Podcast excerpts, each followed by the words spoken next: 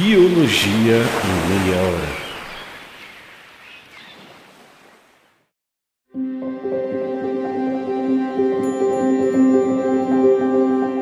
Você já se perguntou por que algumas borboletas são tão coloridas e exibem padrões tão intrigantes?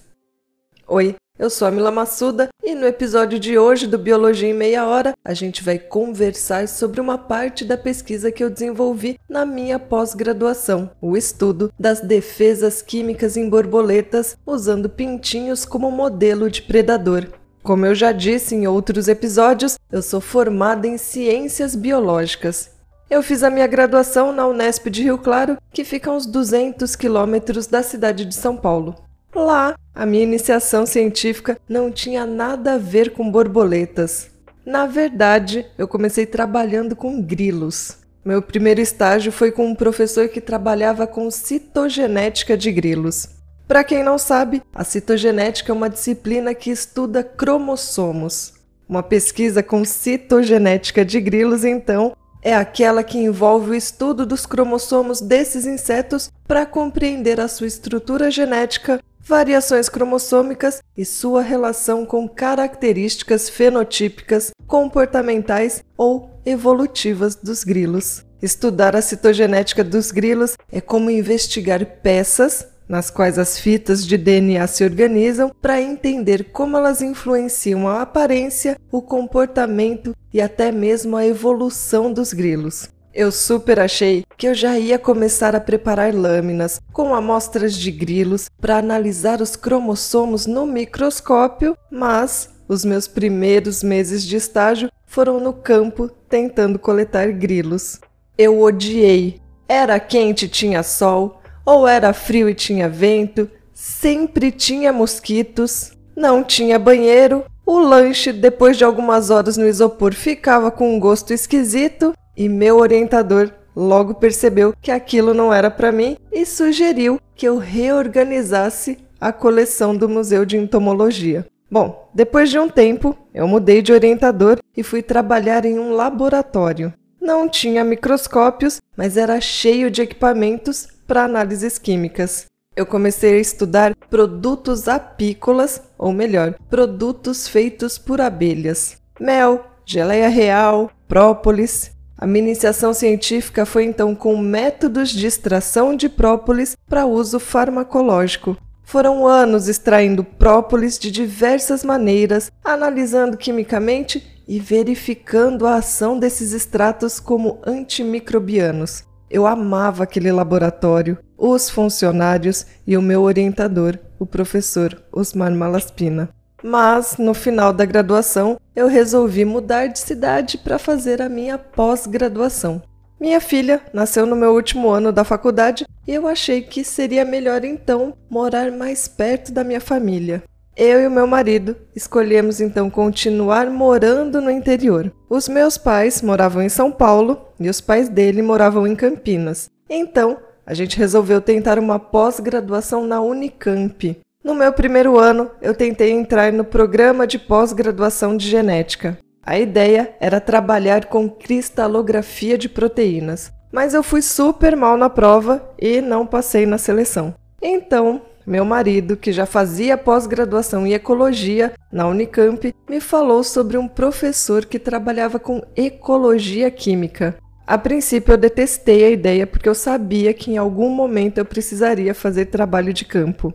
Mas eu resolvi conhecer o tal do laboratório e a linha de pesquisa desse professor. Gente, pensa num homem bravo. Ele era bravo demais, mas a linha de pesquisa dele era fabulosa. E é lógico que eu me apaixonei por ecologia e trabalho de campo.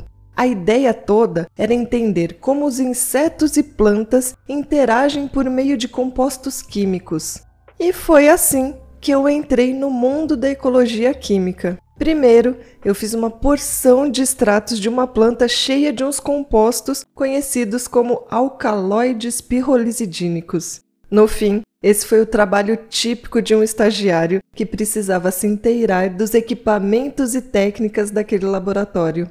É lógico que me colocaram para reorganizar e catalogar todos os compostos químicos do laboratório, avaliar e enviar para manutenção vários equipamentos, ficar a par de como eram feitas as compras e aquisições de reagentes e fazer as prestações de contas do laboratório para as agências de fomento. Não foi nada divertido, mas pelo menos eu conheci o laboratório de cabo a rabo.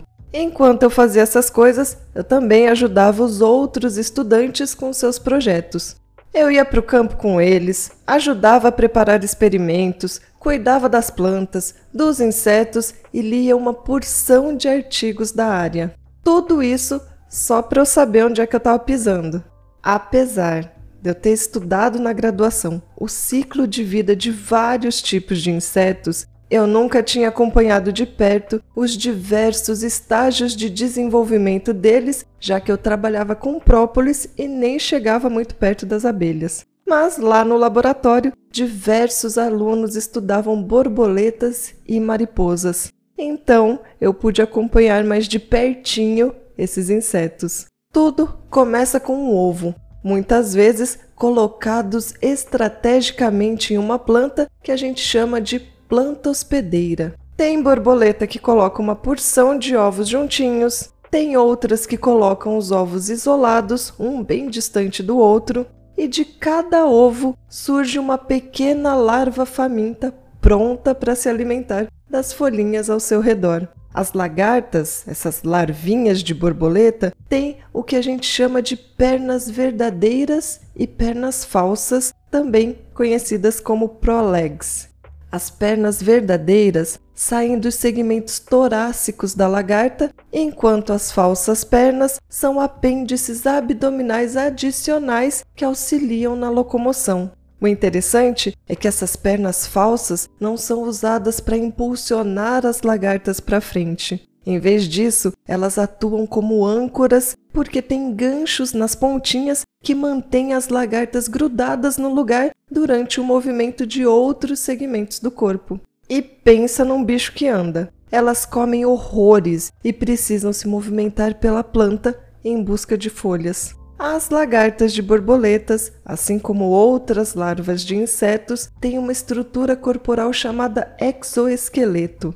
O exoesqueleto é uma armadura externa resistente que fornece suporte e proteção para o corpo da lagarta. Ele é composto principalmente por quitina, que é uma substância rígida e resistente. À medida que a lagarta cresce, porque ela come bastante, ela passa por uma série de mudas ou equidizes para acomodar seu aumento de tamanho.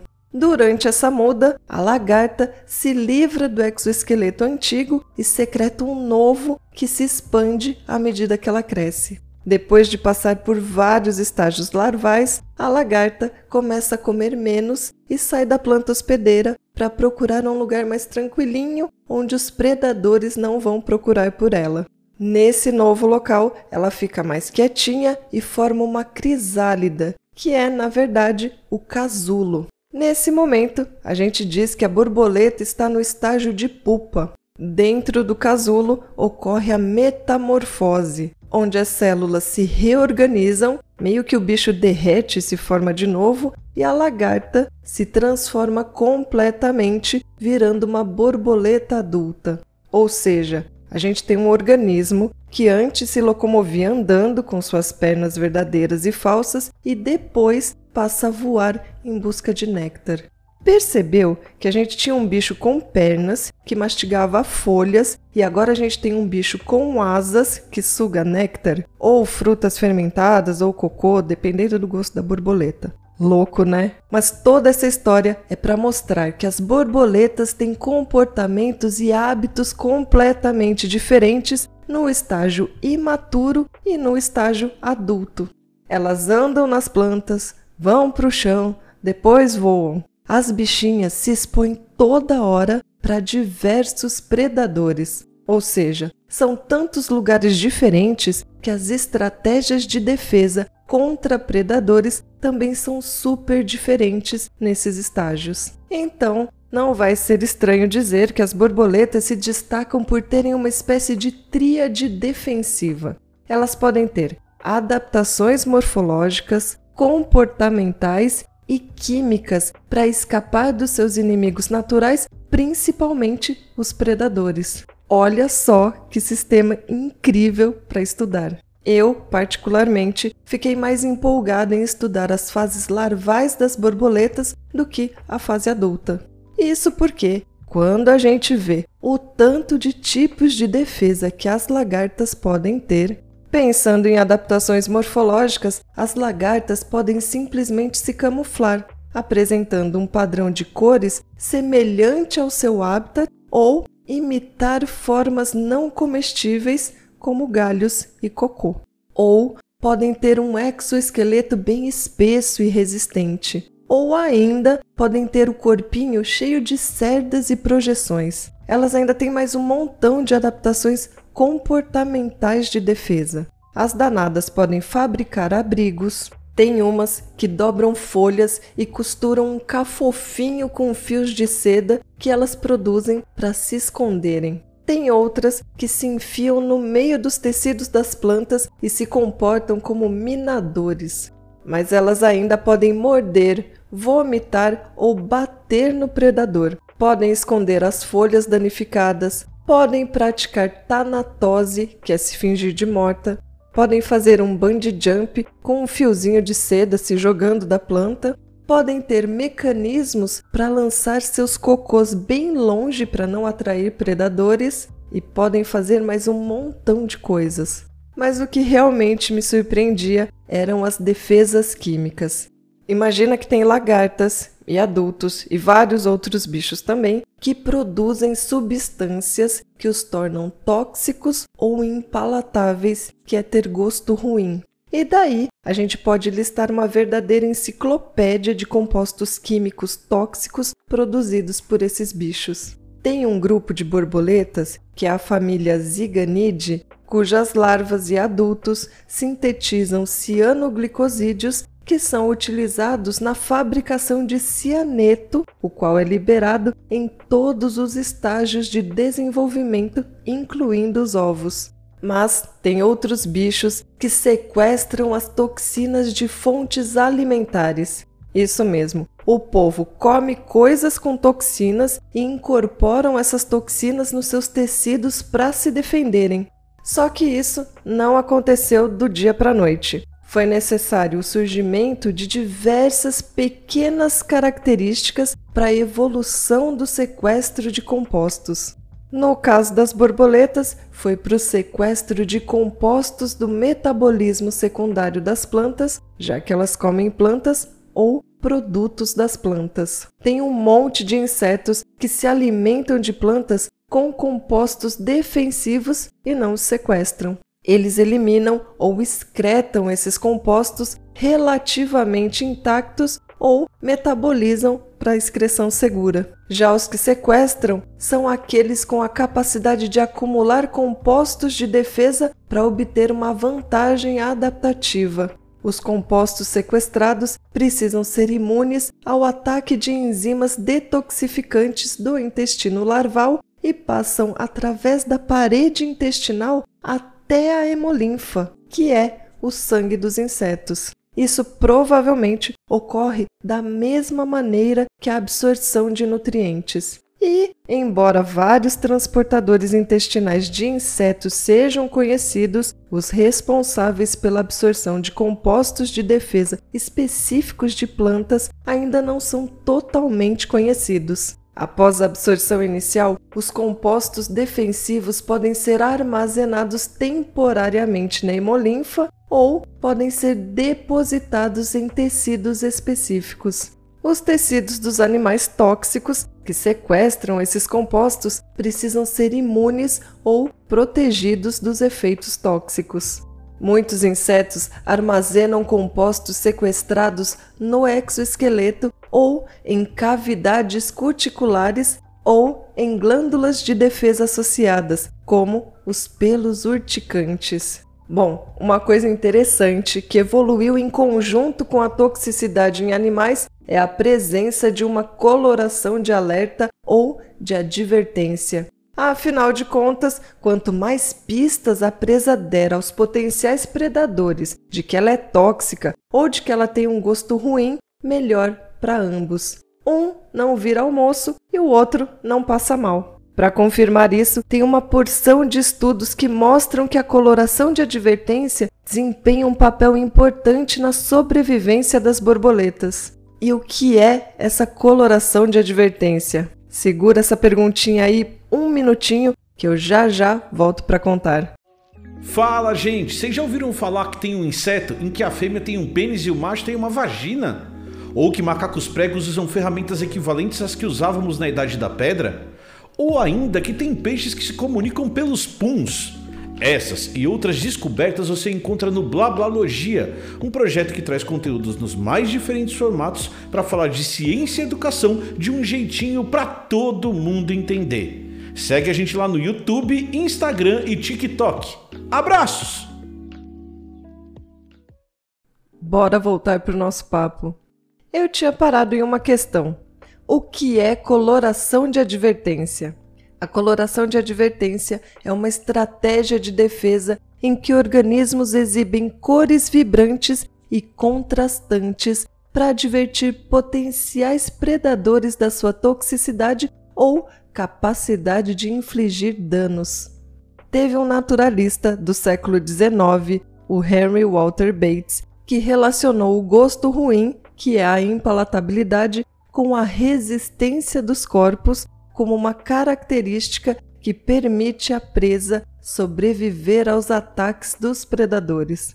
Só a título de curiosidade, o Bates embarcou em uma expedição ao rio Amazonas junto com Alfred Russel Wallace que é o outro cara da teoria da evolução. Durante o seu tempo na Amazônia, o Bates fez observações detalhadas sobre a fauna local, especialmente sobre as borboletas.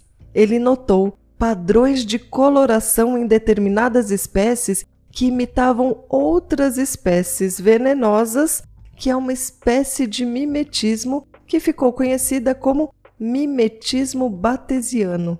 Isso significa que uma espécie não venenosa ou não tóxica imita visualmente uma espécie venenosa para evitar a predação. Mas a ideia fundamental por trás de uma coloração chamativa é que, ao exibir essas cores, o organismo está comunicando sua natureza perigosa, desencorajando os predadores de atacarem. As colorações de advertência mais comuns são vermelho, amarelo, laranja e azul.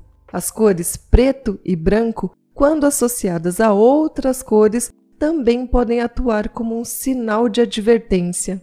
Já os predadores aprendem a associar essas cores distintas com a experiência negativa de ingestão ou contato com a presa e, ao longo do tempo, evitam atacar organismos que exibem tais padrões de coloração. Essa junção de coloração de advertência com toxicidade a gente chama de aposematismo. Então, tem animais que são aposemáticos porque, além de terem cores chamativas, apresentam toxicidade. E tem outros que podem até apresentarem cores chamativas, mas não são tóxicos e podem, na verdade, estar mimetizando espécies realmente tóxicas, enganando seus predadores no tal mimetismo batesiano. Daí, eles não são aposemáticos. Voltando para minha pesquisa. Lá estava eu, descobrindo esse mundo incrível de defesas, lendo um tantão de artigos sobre o assunto e tentando encontrar um sistema, uma espécie de borboleta interessante para ser estudada foi quando eu resolvi ler mais sobre aqueles compostos que eu tanto vinha extraindo nos meus primeiros meses de estágio na Unicamp, os alcaloides pirrolizidínicos. Os alcaloides pirrolizidínicos são provavelmente os compostos defensivos mais bem estudados em insetos, especialmente em Lepidoptera, que são as mariposas e borboletas tem diversas revisões sobre a atividade dos alcaloides pirrolizidínicos na defesa e o papel desses alcaloides na síntese de feromônios em borboletas e mariposas. Esses alcaloides são uma classe bem diversa de compostos naturais e podem ser encontrados em vários grupos de plantas. O Thomas Eisner, que é um norte-americano, praticamente o pai da ecologia química, foi o primeiro a apontar o papel dos alcaloides pirrolizidínicos como responsáveis pela defesa química de uma mariposinha chamada Utetes ornatrix contra uma aranha de teia chamada Nephila clavips ou Nephila clavips. Depois, dois pesquisadores brasileiros da Unicamp, o professor João Vasconcelos Neto e o professor Thomas Levinson, observaram que essa mesma espécie de aranha soltava das suas teias ilesas as borboletas de dois grupinhos, as borboletas Itomiine e Danaine. Imagina que a borboleta caía na teia, a aranha ia lá, toda felizinha, a embalar a sua refeição, mas mudava de ideia e soltava a bichinha que saía voando rapidinho. Um tempo depois, o também professor da Unicamp, o Keith Brown, descobriu que os alcaloides pirrolizidínicos eram os responsáveis por isso, pela defesa das borboletas adultas de Tomiine e Danaine contra essa aranha. Ele descobriu que essa defesa química vinha do néctar das plantas visitadas por esses adultos que contêm alcaloides pirrolizidínicos. Nas observações e experimentos dele, ele reparou que os adultos que tinham acabado de sair dos casulos e ainda não haviam se alimentado de néctar nas tais plantas com alcaloides pirrolizidínicos não eram liberados pelas aranhas. Os experimentos do Brown revelaram que apenas adultos capturados na natureza continham alcaloides pirrolizidínicos e eram evitados por aranhas da espécie Nephila clavips. Ele descobriu também que a maioria das borboletas Itomiine e Danaine não se alimenta de plantas que contêm alcaloides pirrolizidínicos quando são bebês, ou melhor, quando são larvas. Na verdade, as larvas se alimentam de folhas de solanáceas, que é a família do tomate, da batata, da jurubeba, da lobeira, do juá. E essas plantas não contêm alcaloides pirrolizidínicos. Mas como raios explicar a evolução desses alcaloides pirrolizidínicos nos itomiine e danaine e o seu papel na defesa dessas borboletas. Uma das hipóteses argumenta que os ancestrais adultos desses grupos deviam se alimentar de várias espécies de plantas. Ao longo do tempo, aqueles que toleravam o néctar tóxico, enriquecido com alcaloides pirrolizidínicos, ganharam um atributo defensivo extra. Essa tolerância se tornou então uma vantagem contra predadores, moldando a evolução dessas borboletas. As características aposemáticas que surgiram posteriormente como a coloração chamativa foram mantidas com a evolução do mimetismo milleriano, onde organismos tóxicos imitam outros organismos tóxicos reforçando a sinalização de advertência. Agora, por causa da falta de informações sobre as defesas químicas das larvas dessas borboletas que rolava na época do meu mestrado, especialmente daquelas espécies que dependem exclusivamente de solanáceas como plantas hospedeiras, eu resolvi investigar melhor esse rolê.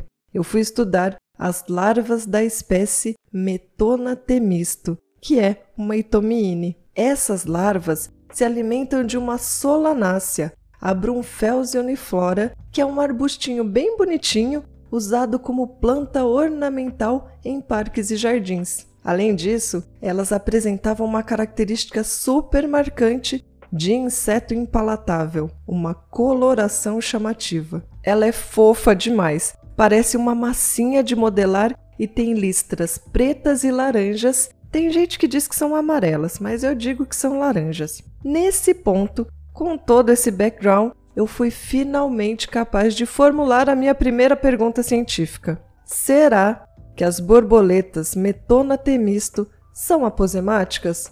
Ou seja, possuem uma coloração de advertência e são tóxicas ou impalatáveis? Querido ouvinte, o que você acha? Qual é a sua hipótese? A minha hipótese era que essas lagartinhas eram sim aposemáticas, mas para confirmar isso, eu precisava testar essa hipótese. Foi aí que eu entrei no programa de pós-graduação em ecologia da Unicamp. Dessa vez eu passei na prova. Mas a primeira coisa que eu quis investigar foi o papel dos predadores na sobrevivência das larvas da borboleta Metona temisto. Eu escolhi dois cenários contrastantes para as minhas observações. O primeiro era uma área de mata e o segundo, um ambiente urbano.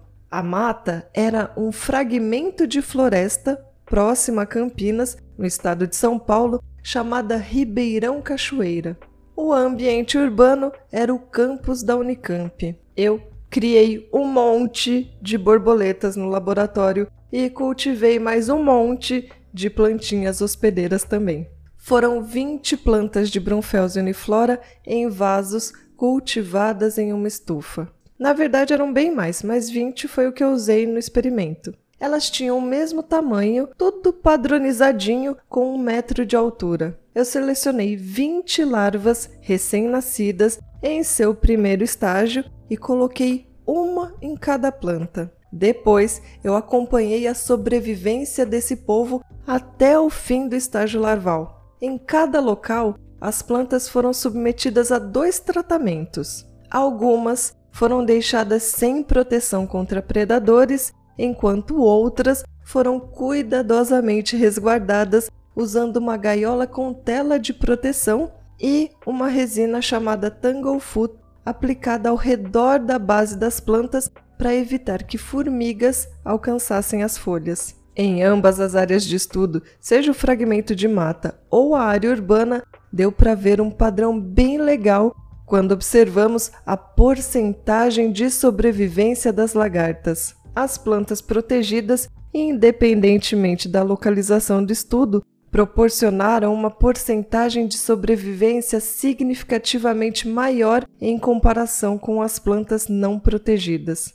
O interessante é que, apesar da gente não ter testemunhado atos de predação de lagartas durante o estudo, deu para observar predadores atacando as pupas, particularmente vespas e formigas. Com essa informação, a gente pensou em outra hipótese que precisava ser testada: a de que as formigas poderiam ser predadoras dessas lagartas. Então, para entender melhor como as formigas influenciam a sobrevivência das lagartas, eu realizei experimentos em laboratório utilizando uma espécie de formiga que ocorre na região chamada de Camponotus crassus. Essas formigas que constroem ninhos em troncos caídos, foram escolhidas por causa do seu comportamento frequente de patrulha em uma variedade de hábitats. Para isso, eu coletei 10 colônias dessas formigas e coloquei o povo bem acomodado em uma bandeja onde elas não podiam sair, mas podiam viver felizinhas no seu ninho com alimento e água. Na hora do experimento, eu oferecia lagartas de metona temisto em folhas fresquinhas da planta hospedeira. Depois de 24 horas, eu ia lá ver o que tinha acontecido.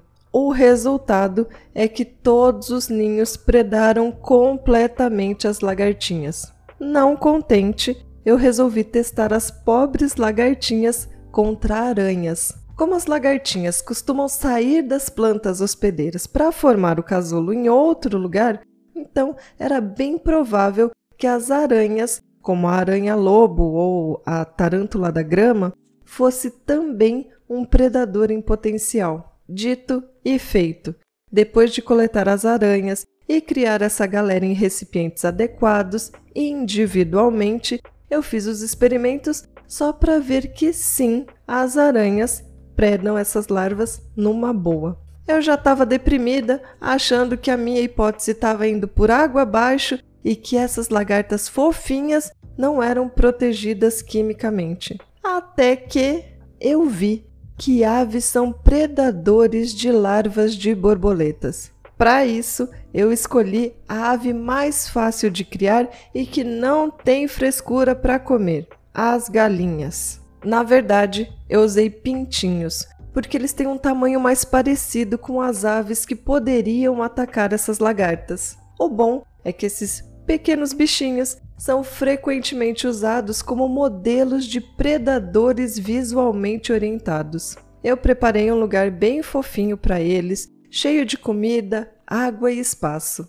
Na hora do experimento, eles iam para uma gaiola de teste, um por vez. Eu começava oferecendo uma lagarta de controle, ou seja, uma lagarta de outra espécie que eu já sabia que não tinha defesas químicas e não tinha coloração chamativa. Se o pintinho devorasse a lagarta, significava que ele era capaz de reconhecer aquilo como alimento e daí eu podia seguir com o experimento. Então, eu ofereci uma lagarta de metona temisto para ver como que o pintinho responderia a um banquete potencialmente tóxico. Cada pintinho teve suas respostas registradas que podiam ser: bicou e comeu, ou bicou e não comeu a lagarta, ou não bicou a lagarta. O experimento mostrou que a resposta desses pintinhos estava intimamente ligada à idade das lagartinhas. Essas lagartas passam por cinco estágios larvais que a gente chama de instares.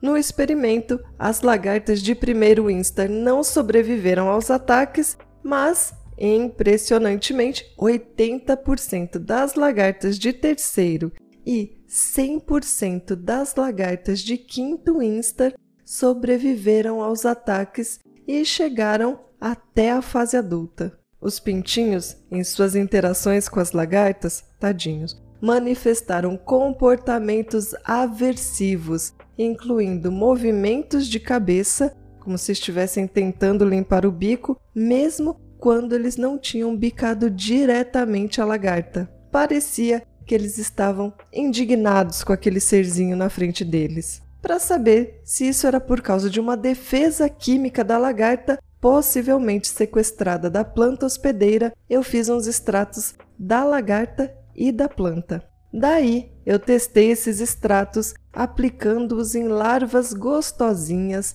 desidratadas de outra espécie por um processo chamado de liofilização, que não usa calor e não torra as larvinhas. O que aconteceu?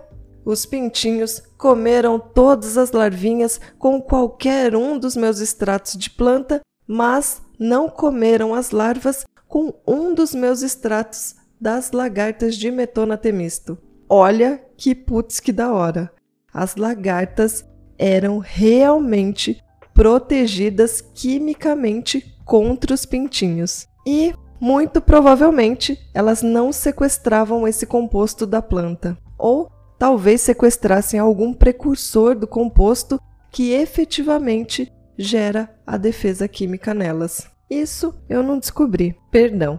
Mas não contente, eu continuei. Eu queria saber se a coloração preta e laranja dessas lagartas realmente era importante para o aprendizado das aves para passar a evitá-las no futuro. Para isso, eu pintei um monte de lagartas gostosinhas desidratadas com as cores da metona temisto usando uma tinta não tóxica. E pintei também umas lagartinhas controle da cor da própria lagarta gostosinha, que é meio marrom, para ter certeza de que uma possível rejeição não seria por causa do sabor da tinta. Eu fiz os testes com dois conjuntos de pintinhos. Um conjunto que nunca tinha visto a tal da metona temisto, que é o grupo controle, e que comeu todas as larvas não pintadas e pintadas de marrom e pintadas nas cores da metona temisto. E fiz o experimento com um outro grupo que já tinha experimentado o gosto ruim da metona temisto.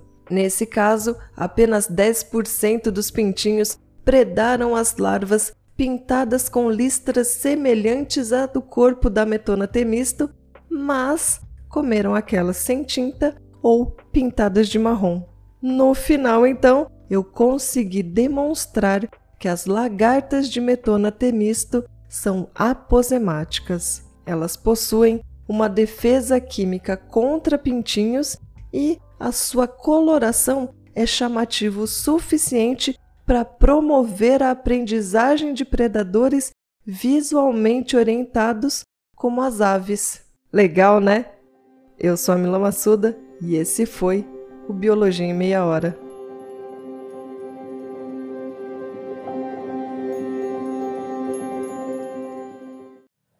Editado por Mil Media Lab.